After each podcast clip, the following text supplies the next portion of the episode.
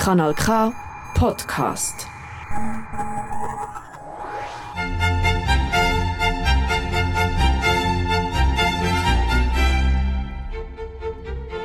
Уголос українською.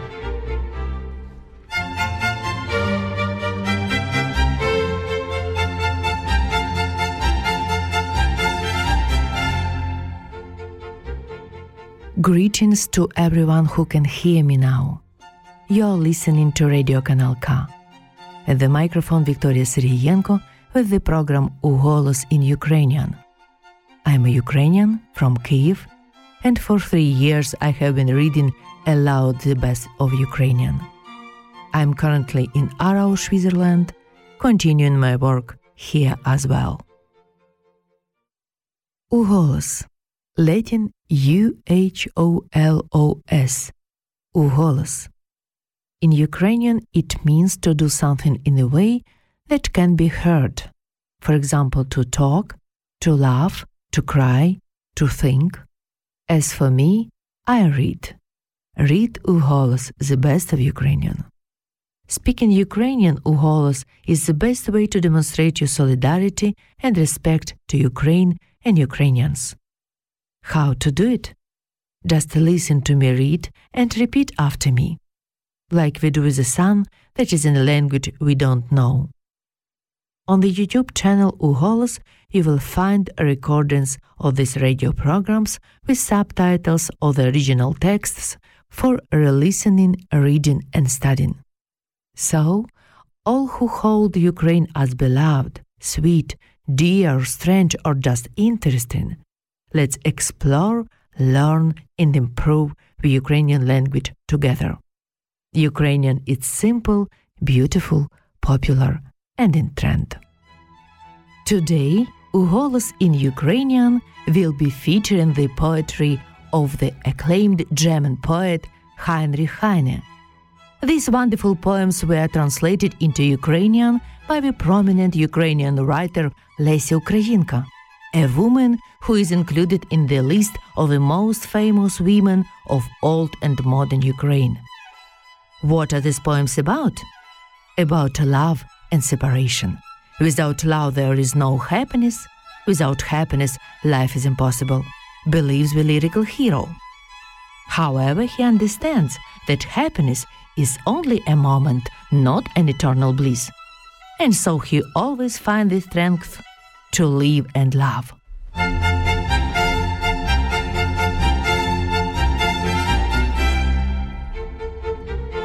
Уголос українською.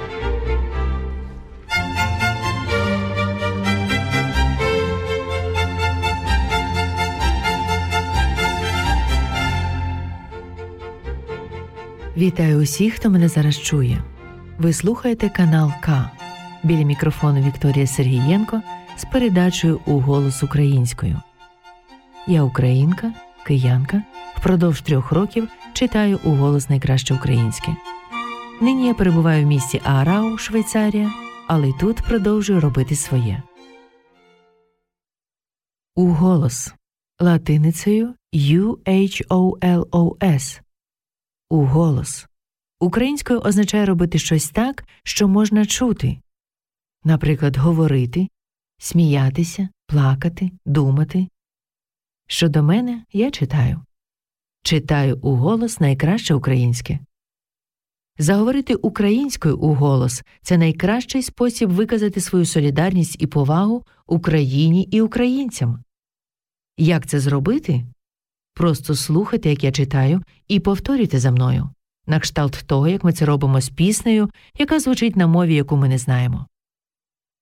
На ютуб каналі Уголос ви знайдете записи цих радіопередач у супроводі субтитрів авторських текстів для повторного прослуховування, читання і вивчення.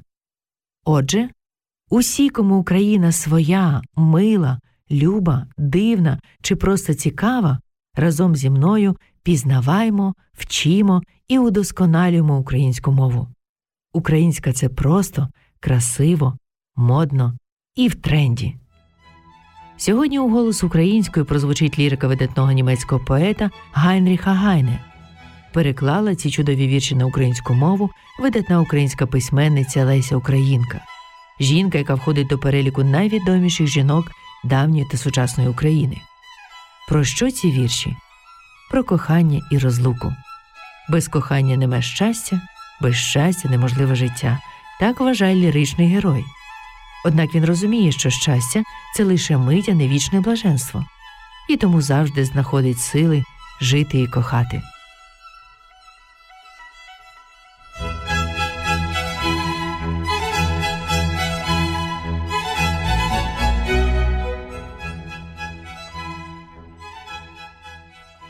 Коли настав чудовий май, садочків розвивання, тоді у серденьку моїм прокинулось кохання, коли настав чудовий май і пташок щебетання, тоді я милій розказав мою журбу й кохання.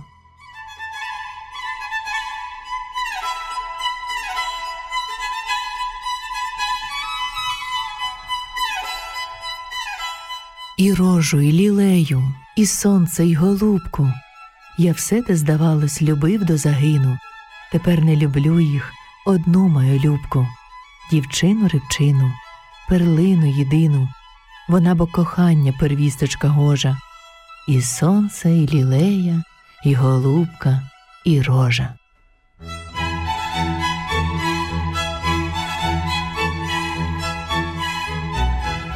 Твоє обличчя любе, миле, колись мені щоночі снилось. Тепер обличчя Янголине бліде, від жалю так змінилось. Смерть поцілунок свій положить, блідий на устеньках прекрасних, і згасне те небесне світло, що сяє в оченьках тих ясних.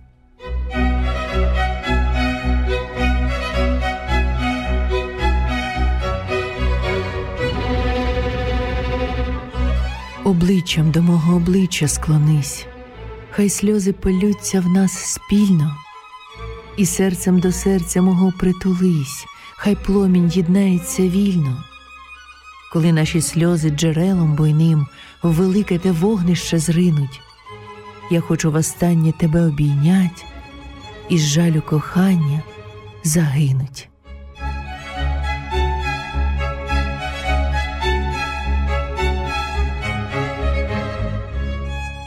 Ти не любиш мене, ти не любиш мене, я не дуже на теє журюся, як погляну на личенько любе ясне, то веселий, мов цар я роблюся.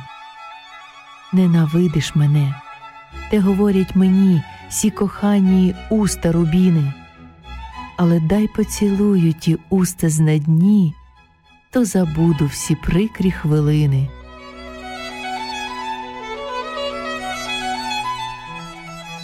Цілуй, а не клянись мені, не вірю я в слова зрадні, слова солодкі, та хотів я б поцілунків замість слів. Я маю їх, то й вірю їм, а слово, слово порох, дим. Клянись, клянись, кохана знов, на слово вірить я готов, схилю голівеньку свою до тебе й вірю, що в раю. Я вірю, мила, вірю знов, що більш ніж вічна ся любов.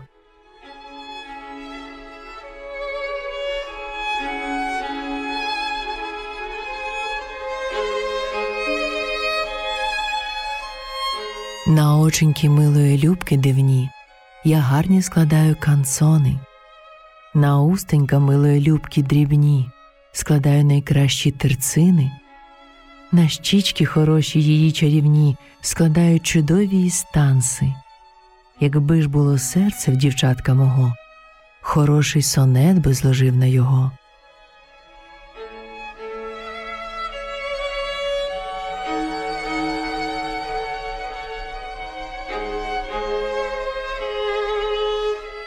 Не жаль мені, хай серце розіб'є, загублена любов, хоч промінь б'є круг тебе самоцвітів не жалкую. Я бачу твого серця ніч тяжкую. Давно все знаю, бачив я у сні, в тім серці ніч не промені ясні, те серденько гризе змія страшенна. Я бачив, любе, що ти нужденна.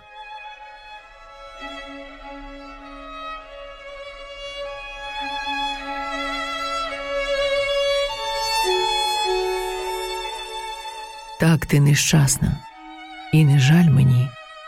Обоє люба ми нещасні мусим буть, поки розіб'є смерть серця сумні.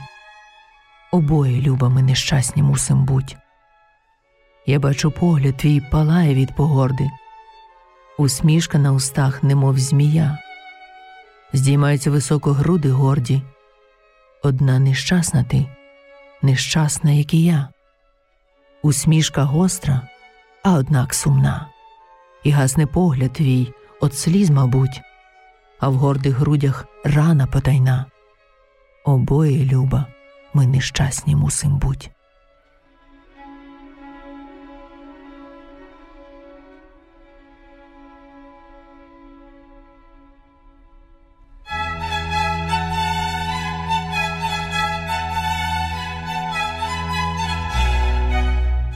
Сопілки й сурми грають, і скрипочка заводить.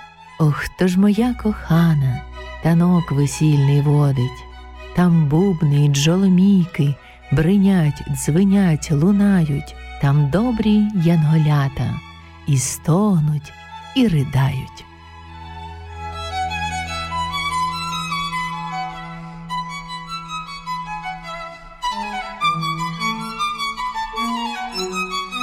То ти вже про те й не згадуєш, ні? Що серце давно віддала ти мені, ти миле зрадливе серденько своє, чи в світі миліше і зрадливіше є? Забула й кохання моє в одну мить, і тугу, що й досі серденько гнітить. Що більше, кохання чи туга моя? Обоє безмірні, лиш те знаю я.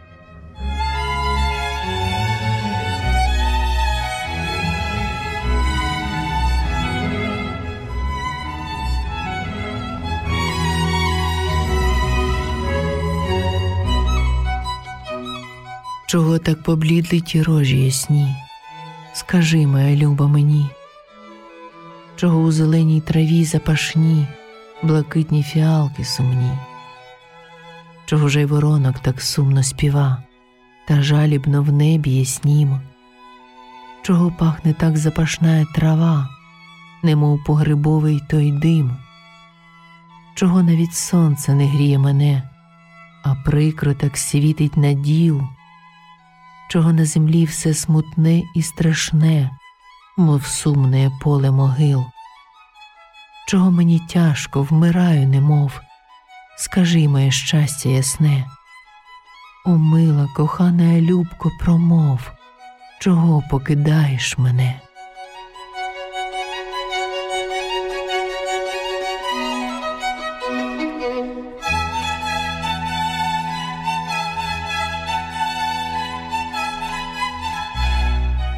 Співав соловейко, і липа цвіла, сміхалося сонце, скрізь радість була, а ти цілувала мене, обіймала і так до тремтячих грудей пригортала, кричав Чорний ворон, і лист опадав, і сонячний промінь так прикро блищав.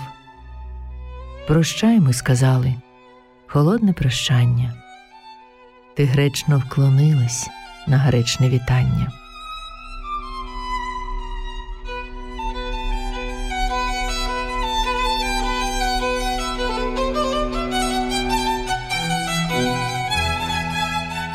Я бачу світ пишний і небо сіяння, лагідний вітрець і весни розцвітання, долину розкішну, квіток коливання іскриться та сяє роса на них рання, скрізь люди радіють, скрізь бачу втішання.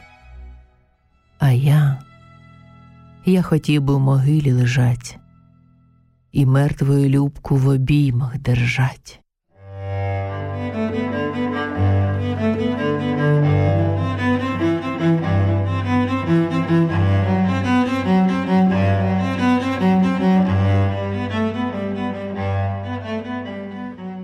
Хлопець кохає дівчину, та другий миліше їй був. Другий взяв іншу дружину, першою ж милу забув. З жалю та мила звінчалась з першим, хто трапився так, з ким вона й зроду не зналась. Гине забутий юнак. Давня сибайка, здається, все ж вона вічно нова, і як до кого прийдеться, серце тому розбива.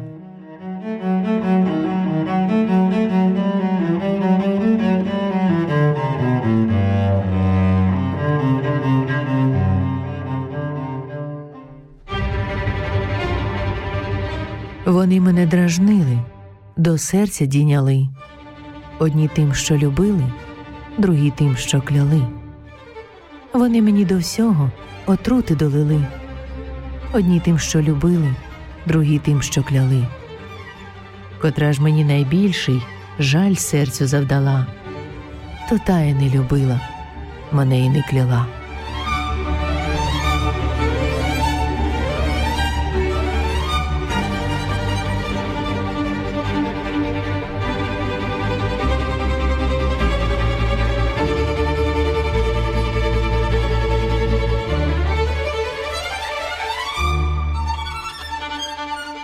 Крізь сон колись тяжко я плакав, що вмерла ти снилось мені.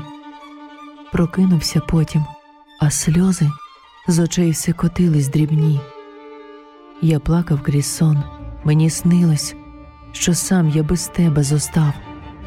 Прокинувся потім і довго, я тяжко і гірко ридав. Я плакав крізь сон, мені снилось, що знов ти кохаєш мене. Прокинувся і знов полилося сліз гірких джерело сумне.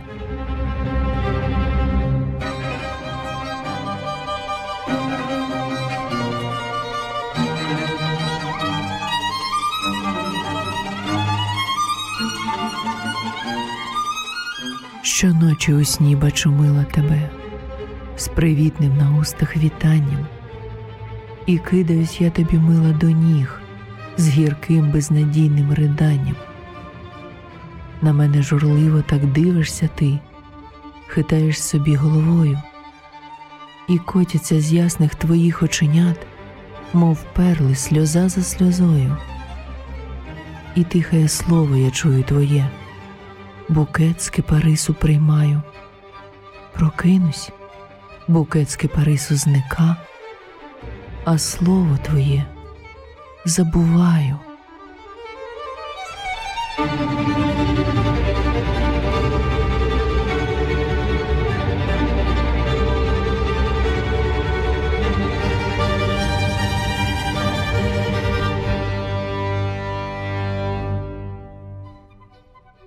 Щойно у голос українською ви почули 18 віршів Гайнріха Гайне з його книги пісень у перекладі Лесі Українки. Ці вірші були написані в період з 1822 по 1823 роки, перекладені у 1890-му. На ютуб каналі та Фейсбук-сторінці «Уголос» ви знайдете відеоролики запису цієї радіопередачі у супроводі субтитрів авторських текстів німецькою та українською мовами. Пізнаваємо, вчимо і удосконалюємо українську мову. Українська це просто, красиво, модно і в тренді. Ви слухали канал К. Біля мікрофону була керівник благодійної організації Міжнародний культурно-просвітницький фонд «Уголос» Вікторія Сергієнко зі своєю передачею «Уголос українською. Дякую, що слухали. До наступних зустрічей. На все добре. You have just heard «Уголос in Ukrainian» 18 poems by Heinrich Heine from the Book of Songs translated by Lesi Ukrajinka. These poems were written in the period from 1822 to 1823, translated in 1890. On the YouTube channel and Facebook page of Uholos, you will find a video of the recording of this radio program with the subtitles of the original texts in German and in Ukrainian. Let's explore, learn, and improve the Ukrainian language together. Ukrainian is simple, beautiful, popular and in trend. You have been listening to Radio Kanal K. At the microphone was the head of charitable organization International Cultural and Educational Foundation Ugolos, Victoria Serhiyenko, with her program Ugolos in Ukrainian. Thank you for listening. Until the next time, all the best.